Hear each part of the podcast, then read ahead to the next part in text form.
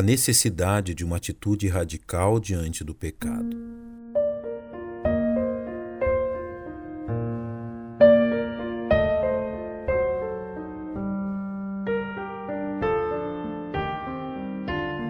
Um grave mal praticado em nosso tempo é a falta de discernimento por parte do povo de Deus quanto à malignidade do pecado. A deliberada desobediência aos princípios que norteiam a vida cristã é justificada pelo relativismo que marca nossa era, e sua consequência é desastrosa, como bem previu o profeta Isaías. Ai dos que ao mal chamam bem e ao bem mal, que fazem das trevas luz e da luz trevas, e fazem do amargo doce e do doce amargo. O povo de Deus sabe o que é pecado. Falta-lhe a convicção necessária para arrepender-se e abandonar aquilo que o Senhor reprova, independente do custo desta ação.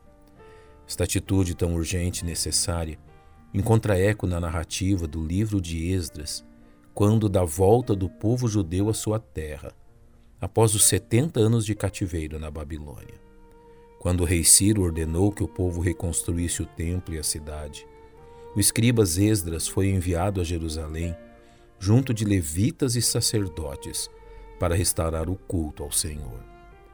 Além de todas as dificuldades logísticas, Esdras teve de combater também contra o pecado praticado pelo seu povo, descrito no capítulo 9.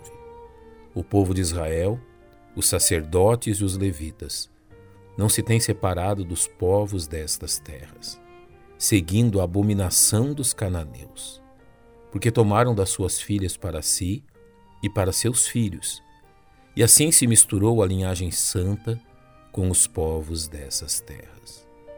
O povo de Israel era conhecedor que o Senhor abominava a união matrimonial de seus filhos com os povos pagãos. E neste caso, a situação era agravada pelas condições encontradas. Todos estes tomaram mulheres estrangeiras, e alguns deles tinham mulheres de quem tiveram filhos. Para restabelecer o culto ao Senhor, era necessário tratar desta situação. A primeira atitude de Esdras foi reconhecer a gravidade da situação.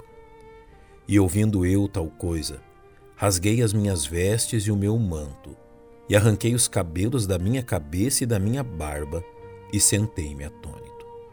Era necessário uma atitude drástica. Eis que estamos diante de ti, na nossa culpa, porque ninguém há que possa estar na tua presença por causa disto.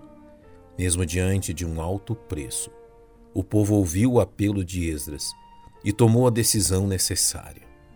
Nós temos transgredido contra o nosso Deus e casamos com mulheres estrangeiras dentre os povos da terra. Mas no tocante a isto, ainda há esperança para Israel.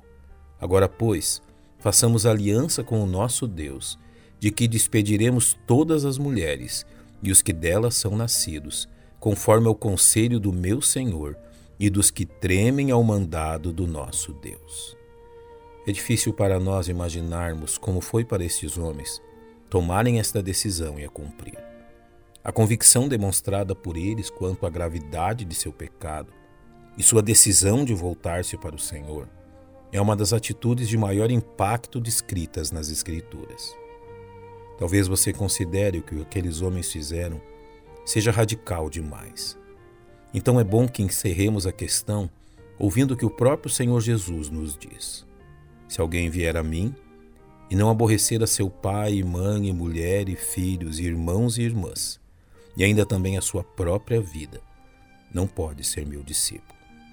Que entendamos esta verdade para o nosso próprio bem.